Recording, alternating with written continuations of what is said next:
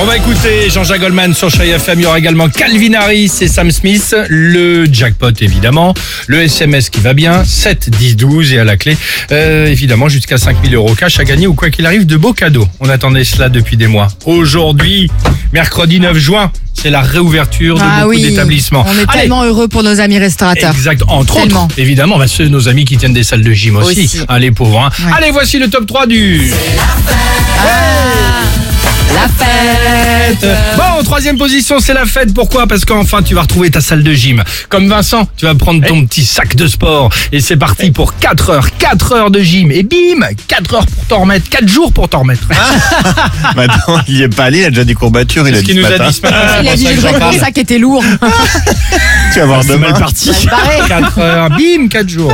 Deuxième position, ouais, c'est la fête parce que tu vas sortir jusqu'à 23 heures et bim, le lendemain, 23 heures de gueule de bois. Ouais, c'est normal, ça, il faut à peu près le même temps.